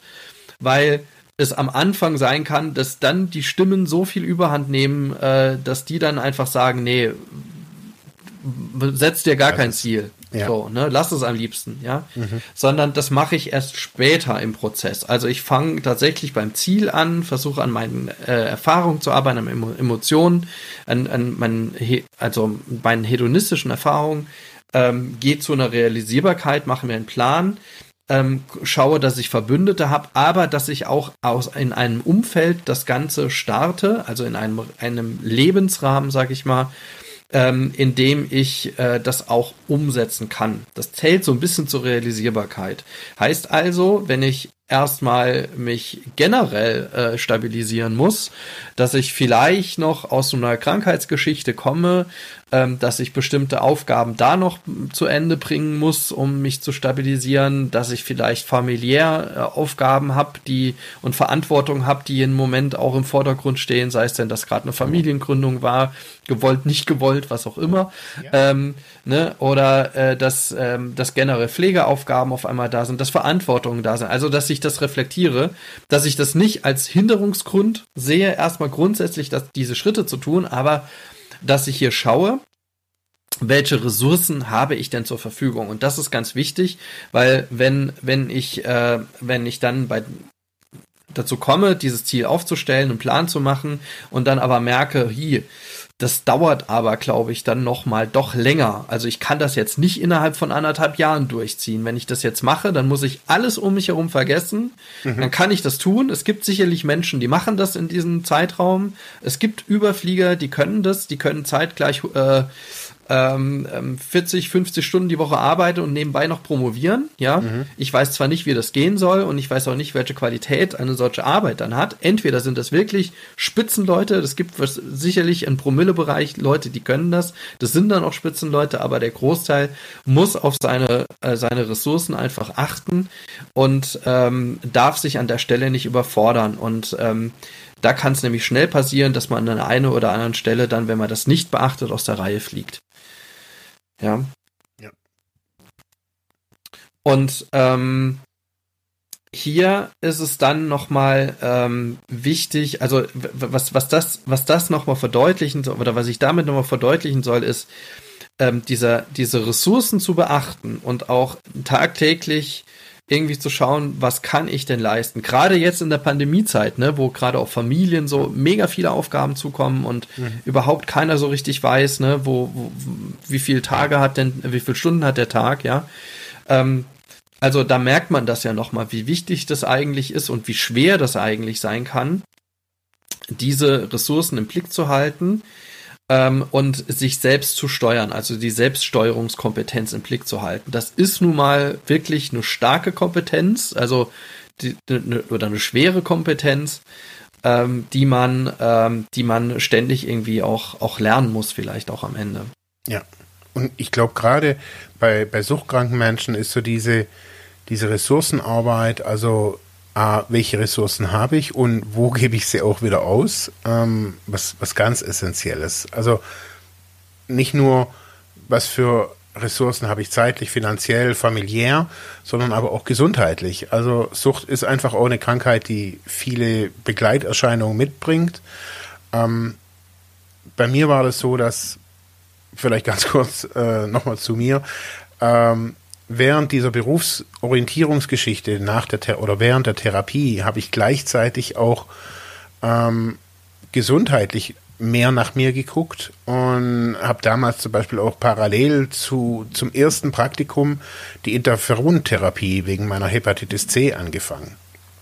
Und ich wusste nicht, worauf ich mich einlasse. Die haben alle gesagt, ja, also der Arzt und der Professor, ich werde da ziemlich schlapp sein, also ähnlich wie bei einer Chemotherapie ich hatte noch nie eine Chemotherapie und schlapp konnte ich mir vorstellen, aber das hat mich total ausgehebelt. Also ich kam morgens kaum aus dem Bett, hatte 24 Stunden Gliederschmerzen und so weiter. Und da hatte ich keine Ressourcen, um nach mir zu gucken, ob dieser Job für mich das Richtige war. Und das ist einfach, das merke ich so, dass das gerade Suchtkranke sind da ein bisschen prädestiniert, alles auf einmal machen zu wollen und dann ihre Ressourcen oftmals vergessen. Mhm. Also besonders auch die Energieressourcen. Also wie viel Pause brauche ich? Wie, wie belastbar in Anführungsstrichen bin ich denn überhaupt? Also ich war am Anfang nicht belastbar. Also da bin ich ganz ehrlich, ich konnte keine acht Stunden arbeiten. Und ich war jetzt nicht irgendwie ausgelutscht, aber ich hatte, ich habe auch keinen Job gefunden, den ich acht Stunden durchgehalten hätte. Also der mir Sinn auch gegeben hätte. Und ich glaube, dieses Ressourcenthema ist was, was ganz, ganz, ganz wichtig ist. Also wie, wie du sagst, ist eine, eine schwierige Kompetenz, sie auch permanent im Blick zu haben. Und da braucht man halt einfach, ähm, je nachdem wie komplex das ist, braucht man einfach eine gewisse Unterstützung. Ne? Da komme ich jetzt so, so in die Richtung, wenn, wenn man darüber nachdenkt, also unsere Klientinnen und Klienten, die in unseren Arbeitsmarktprojekten sind, die meistens aus einer äh, sehr prekären Situation einfach kommen. Prekär meint, äh, also aus einer Armutssituation, mit einer äh, psychosozialen Instabilität, ähm, mit ähm, ja, ähm, äh, unklarem Bildungs- Fundament, kann man sagen, ne? Also aus einer so relativ unordentlichen Situation, ne? Sagen wir nicht prekär, sondern sehr unordentliche Situation. Und man kann diese Ordnung nur schaffen, so wie wir das jetzt hier recht, ich sag mal, doch auf einem gewissen Niveau jetzt einfach versuchen, irgendwie zu, zu strukturieren. Nur das kann man dann schaffen, wenn man eigentlich, äh, wenn man auf so eine Situation kommt, wenn man halt diese professionellen Helfer, HelferInnen einfach auf der Seite hat. Mhm. Ne? Ähm, also, ähm, und äh, da, da ist es, also man, man darf halt einfach, und das, das wollen wir, glaube ich, an dieser Stelle nur nochmal sagen, man darf halt nicht, einerseits das war nicht vergessen, äh, und ähm, muss es mit bearbeiten. Ne? Es gehört einfach, das Leben gehört mit zum Job dazu, wie der Job zum Leben gehört. Das kann man nicht trennen. Auf der anderen Seite darf aber auch dürfen diese ganzen Gründe oder diese ganze Situation nicht dazu führen, dass man sich irgendwie einigelt und sagt, da geht ja gar nichts mehr. Mhm. Jetzt bleibe ich halt dort, wo ich jetzt gerade arbeite und äh, oder was ich halt gerade tue und die Situation ist unabänderlich, ja. Also dieses, dieses so eine Einschlussdenken, was man da mhm. entwickeln könnte. Ähm, und das ist, glaube ich, nur noch mal ein wichtiger Appell. Also das gehört irgendwie zusammen. Naja, gut. Und ähm, jetzt, ähm, ja, da könnten wir jetzt noch ganz lange drüber sprechen, aber um irgendwie auch die Folge irgendwie so ein bisschen voranzukriegen oder zum Ende zu kriegen, äh, der dritte Punkt, den wir ja besprochen haben, auch in der letzten Folge, wäre dann die Motivation, also auch die Langzeitmotivation. Auch hier haben wir schon einiges jetzt im Verlauf gesagt, also dass man beispielsweise, wenn man die Ziele dann bearbeitet, ähm, wenn man die auch mit vielleicht professioneller Hilfe auch mit bearbeitet, ähm, dass man äh, zu Selbstreflexionen kommt. Also immer, bin ich noch auf dem richtigen Weg? Passt das noch? Bin ich noch motiviert? Und vor allem, wenn ich irgendwann nicht mehr motiviert bin. Also ich glaube, so haben wir es auch in der letzten Folge gesagt. Also, dass, dass ich diese Momente, in denen ich dann mir ein Ziel gesetzt habe und dieses gar nicht mehr mit Motivation betreibe, sondern irgendwie mich ständig quäle, dann einfach hinsetzen und sagen, frage, warum ist denn das so? Warum mache ich das denn noch? Warum quäle ich mich denn? Was fehlt mir im Moment, ähm, dass ich das jetzt nicht mehr gerne mache? Wo ist, wo ist der Spaß hin und warum? Ja. Ne? Äh, und, und, und, das, und, welcher Teil in diesem Prozess hat sich vielleicht dadurch auch verändert? Eben, ja, mhm. genau. Also, dass ich, dass ich Momente, in denen ich dann auf einmal demotiviert bin, erstens mal bemerke, und dann zweitens nochmal reflektiere. Dann sicherlich dann auch mit diesen Verbündeten, die ich dann auch habe und einfach sage, okay, ähm, na, verfolge ich es denn weiter? Also wenn ich alle vorderen Schritte einfach auch gemacht habe, ne, das muss man dazu sagen, ne? Kann ja auch sein, dass ich dann doch das falsche Ziel gewählt habe, ja, und äh, dann irgendwie dann doch gemerkt habe, irgendwie, das macht mir ja gar keinen Spaß, so, ne? Mhm. Ist irgendwie dann doch nicht das, was ich will.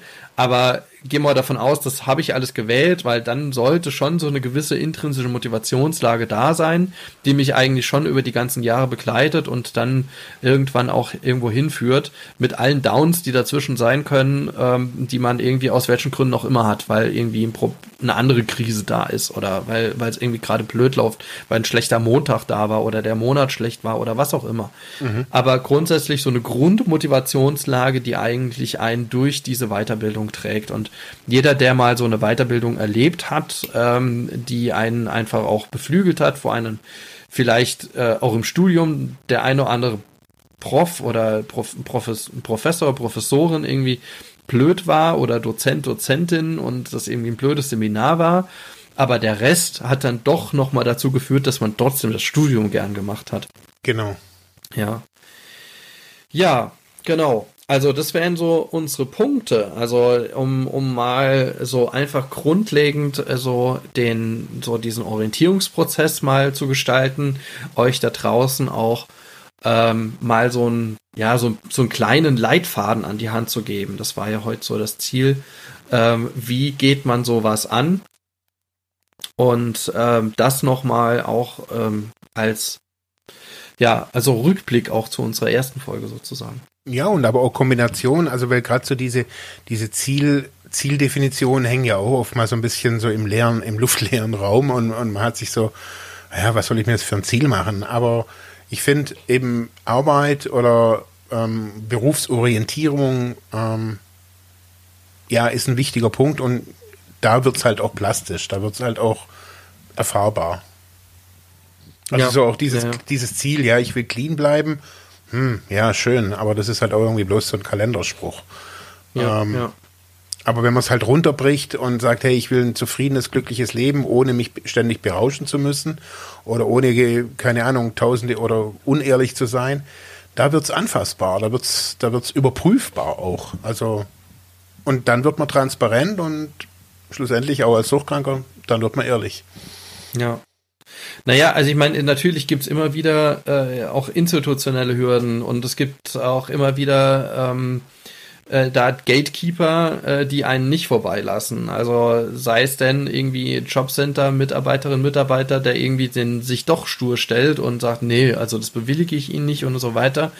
Auch wenn ich äh, sehr häufig erfahren habe, dass eigentlich dort, wenn man da einen, einen Plan hat und äh, sagt, dass das alles nachvollziehbar und man da hinkommt und sagt, naja, äh, also ich habe mir das schon gut überlegt und verfolge das recht straight. Also dass es ähm, gerade bei den meisten institutionellen Stellen jetzt nicht zu Hürden kommt, ja. Mhm. Ähm, aber selbst da natürlich, also in diesem ganzen formalisierten Bereich, dem ganzen Weiterbildungsbereich, kann es immer noch mal zu Schwierigkeiten kommen zu Irritationen, wobei die Irritation ich auch aus, aus meiner ähm, wissenschaftlichen Arbeit immer nur dann festgestellt habe, wenn halt einfach ähm, ähm, ja ähm, eher fremdbestimmt wurde durch Institutionen. Heißt, ähm, sie müssen an einem Bewerbungsseminar teilnehmen oder sie müssen sich jetzt dort und dort und dort bewerben, weil ihre Qualifikation Folgendes sagt. Ne? Also so, dass ich eben selbstständig keine Zielbestimmung vornehmen darf oder kann und eigentlich diese Ziele, die ich mir selbstständig oder diesen Orientierungsprozess mir entzogen wird, und der eigentlich institutionell übersteuert wird. Mhm. Ähm, dann kam es eigentlich so in den Biografien, die ich untersucht habe, meistens zu diesen Erfahrungen der, der Entfremdung dann an dieser Stelle, indem man selber nämlich gar keine, sich nicht mehr selber steuern kann. Aber, ne? Und aber das ich, ist vor allem da, wenn ich keinen Plan habe. Also wenn, wenn ich natürlich da sitze und sage, ja, aber keine Ahnung, was ich machen soll, so. Mhm. Aber ich glaube, gerade wenn wir, wenn wir, ähm, sag mal, in einem in einer Maßnahme, in einem, in einem Projekt oder sowas da integriert ist. Also die meisten Fachkräfte kennen ja diese, diese Gatekeeper oder wissen, äh, wie man damit umgeht. Also ich glaube auch, dass das Erlernen, also mit mhm. das Handling mit solchen Leuten, also mit so einem Personaler, mit frustrierenden Erfahrungen, auch das ist Teil des Prozesses und finde ich, ist, ist wichtig, also besonders, dass man reflektiert, ähm, um schlussendlich auch wieder seinen Weg da drin zu finden. Und manche, also bei mir gab es auch Gatekeeper, an denen kam ich nicht vorbei. Und ähm, bei mir war zum Beispiel ein letzter Gatekeeper, war, war mein Prof, der mir schlussendlich eine 2,1 gegeben hat und mit einer 2,0 hätte ich promovieren können. Und jetzt war das weiß ich noch, ich krieg diese 2,1 und mir gedacht, warum hat er mir diese 0,1 noch gegeben? Also will der nicht, dass ich promoviere? Und schlussendlich habe ich gemerkt, ich will auch gar nicht promovieren. Ich habe da gar keinen Bock drauf. Also ich hätte es für vielleicht irgendwen dann auch mhm. gemacht, aber nicht, aber definitiv nicht für mich. Und das ist wichtig, glaube ich, manchmal auch zu wissen, hey, dass dieser Typ mir nichts Böses will, sondern der hat halt eine Funktion da irgendwie gehabt, gesagt, hey, die Qualifikation reicht halt nicht. Und ich war dann, schlussendlich habe ich mich damit zufrieden gegeben, einen tollen Abschluss gemacht zu haben. Und ähm, zu wissen, hey, ich muss an diesem, an dieser Person nicht vorbei und ich will da auch nicht vorbei. Und dann hat es mich auch nicht mehr frustriert. Also es fällt mir jetzt nach Jahren erst wieder ein. Ähm, Mag, aber vielleicht sage ich da jetzt irgendwas, aber ich meine trotzdem, dass du noch promovieren kannst. Ich glaube, du musst, also je nach Promotionsordnung, die unterschiedlich sind an den Universitäten, musst du gut bestanden. Also das glaube ich schon. Ich, ich meine, ich habe im Kopf, man muss gut bestanden haben. Also es geht bis zwei, drei, zwei, vier, mhm. so. Also okay. ähm, also, äh, aber das, das, das kommt, das kommt nach Promotionsordnung. Also muss man, das, das muss man, ist es, es kann sein, dass das an den jeweiligen Universitäten komplett unterschiedlich ist. Okay. Also da kann es sein, die einen sagen, nee, bis zu dem geht es gar nicht, die anderen sagen, das muss äh, 2.0 sein, das, das, das kann bis 2.4 gehen, aber es ist unterschiedlich. Mhm. Aber eben, also, jetzt mal unheimlich, ich will eh nicht promovieren, aber das war für mich so, da hatte ich eine kurze Zeit wirklich dran zu knabbern. Also auch wenn ich nie promovieren wollte, aber ich mir dachte, jetzt bin ich schon irgendwie auf diesem Weg und jetzt steht er da und sagt, hey, hier ist kein Durchkommen. Und ähm, für mich war es wichtig, dass dieser Typ da stand und gesagt hat, hey, hier ist kein Durchkommen. Ähm, ja, ja, ja. Um mich auf neu zu orientieren. Ja. Ja, ja, eben. Also das, das gibt dann, das frustriert, aber ich denke, man kann dann immer noch mal, noch mal was Neues irgendwie dann damit aufbauen. Jetzt haben wir natürlich auch viel über sowas wie ja, solche Entwürfe gesprochen, die man in, in der Schule immer mal häufiger hört, äh, wie, wie YouTuber, ne? So, oder, ähm, äh, oder ähm, wenn man jetzt DSDS äh, anschaut oder solche ganzen Casting-Shows, ne? Ich will, ich will Musiker werden und dann steht man da davor und kann halt gar nicht singen, so, äh, das sind natürlich dann genau die, die Momente, ähm, wo man sich dann fragen muss, ist das dann jetzt wirklich ein Gatekeeper, ja, äh, oder ähm, ist das wirklich die, die, meine Orientierung ist vielleicht ein bisschen falsch, ne? Oder ich mhm. habe vielleicht kein Umfeld, das mir irgendwie dann gesagt hat, komm, stell dich doch nicht in eine, in eine Show, äh, wo du dann einfach äh, wahrscheinlich wahrscheinlich irgendwie aufgezogen wirst, ne? Weil mhm so gut singen kannst du gar nicht, oder? Mhm. Dann gibt's andere, die, die können es dann halt richtig gut. Ähm, ja, ähm, aber was, was das trotzdem nochmal verdeutlicht, so ein Beispiel ist, dass man natürlich auch Chancen erhält während des ganzen Prozesses. Ne? Also man, man erhält nicht nur diejenigen, die, ähm, die einem die, die Tür zuhalten, sondern es gibt auch diejenigen, die Türen öffnen, die vielleicht vorher gar nicht da waren, ne? die ohne diese Person gar nicht da gewesen wären oder die aus der Situation heraus einfach entstanden sind. Also so, ähm, ja, äh, biografische Passungen nennt man das so, Biografie theoretisch, aber äh, also dass, dass es einfach äh, in der, in dieser Situation genau die richtigen Leute zum richtigen Zeitpunkt zusammen waren und aus dieser Situation was Positives entstanden ist. Ne? Also so, ähm, dass man einfach sich bei einer Stelle beworben hat oder äh, sich einfach bei einem, Inst bei einem Institut, Weiterbildungsinstitut beworben hat und man jetzt gerade noch am Ende reingerutscht ist und dieser Weiterbildungsgang vielleicht gar nicht stattgefunden hätte, hätte man sich jetzt nicht noch angemeldet zum Beispiel. Mhm. Ja? Oder ähm, ja, so, solche Situationen. Und die wird man, glaube ich, über seinen ganzen, diesen ganzen Weg hinweg auch haben. So ja. Positiverfahrungen, die dann auch wieder positiverweise dazu mhm. führen können, dass sich natürlich das Ziel auch etwas verändert, also ein, ein Upgrade gibt. Ähm, und das ist genau das Spannende, das zu erfahren und auch, auch äh, diese, diese positiven Ereignisse mitzunehmen, um am Ende so nach, was weiß ich, wie viele Jahren mal zurückzublicken und gucken, was man für einen riesen Weg jetzt schon gegangen ist ne? und wie man sich selber dabei verändert hat. Ja. Naja, und ähm, diese Prozesse, ähm, über die wir sprechen, die äh, machen ja Menschen in Deutschland äh, tagtäglich durch. Vielleicht macht man das in dem Konzept lebenslanges Lernen vielleicht auch selber die ganze mhm. Zeit irgendwie durch, bewusst oder unbewusst. Und ähm, ähm, auch äh, bei unserem Träger, also beim Therapieverbund Ludwigsmühle, haben wir diese Prozesse äh, immer wieder ähm, in unseren, vor allem in unseren Arbeitsmarktprojekten äh, wo wir äh, Klientinnen, Klienten äh, unterstützen, die aus welchen Situationen noch immer in so einer Situation der Arbeitslosigkeit sind, ähm, die ähm, die wir ähm, sowohl psychosozial, also sozialberaterisch auch, sozialpädagogisch äh, unterstützen, als auch mit, ja, ich sage mal, niedrigschwelligen Qualifizierungsmodulen und Orientierungsmodulen, um ähm,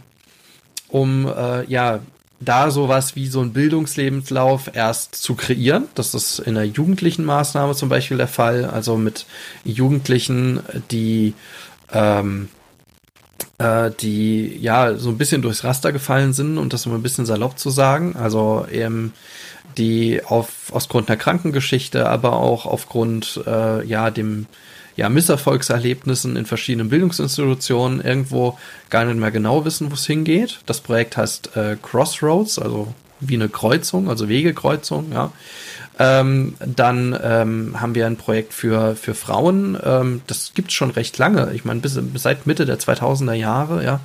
Ähm, nennt sich Jobcom, wo spezifisch für Frauen äh, jedweden Alters ähm, äh, Angebote gemacht werden, um ähm, diese quasi auch zu einen Seite zu stabilisieren und andererseits aber auch wieder ja in den eigenständigen, in den eigenständigen, selbstbestimmten ähm, beruflichen Lebenslauf einfach zu, zu führen, ja. Mhm. Ähm, und dann haben wir noch äh, Coaching-Projekte für, für Langzeitarbeitslose. Und äh, darüber äh, liebe Hörerinnen und Hörer, werden wir dann in der nächsten Folge berichten. Also das heißt, wir haben jetzt heute ja so ein bisschen darüber gesprochen, wie äh, wie so ein Prozess aussehen kann, Orientierungsprozess. Und nächste Woche stellen wir, oder nächste Woche, also übernächste Woche ist ja dann, wenn die Folge erscheint, ähm, äh, wie solche Projekte aussehen, mit denen wir da arbeiten. Top. Ich bin gespannt. Und wenn ihr jetzt daraus aus der heutigen Folge, vielleicht auch der letzten Folge, ähm, noch Fragen habt äh, oder Anmerken, Kommentare, dann würden wir uns dazu sehr freuen. Also habt ihr Situationen erlebt, in der ihr euch neu orientiert habt? Habt ihr dazu Geschichten, positive Geschichten? Würde uns super freuen. Schreibt uns gerne auf unserer Facebook-Seite, Freiheit ohne Druck. Schreibt uns gerne bei Instagram. Könnt ihr, könnt diese äh, Folge auch bei freiheitohnedruck.de kommentieren. Ihr könnt uns eine E-Mail schreiben oder freiheit Äh, und gerne auch schon mal Fragen stellen, äh, wenn ihr Infos, mehr Infos wissen wollt über beispielsweise unsere Arbeitsmarktprojekte. Und genau, dann super. Dankeschön fürs Zuhören. Hoffe, ihr könnt da mit der Folge heute ein bisschen was anfangen. Und ja, wünschen euch in der aktuellen Lage ganz, ganz viel Gesundheit. Ähm, äh, haltet die Ohren steif äh, und äh, irgendwann haben wir diese Pandemie überwunden. Wir kriegen das schon hin. irgendwann.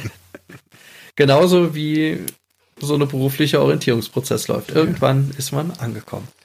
Braucht man Durchhaltevermögen. So ist es. Alles klar. Danke ciao. und ciao. Tschüss.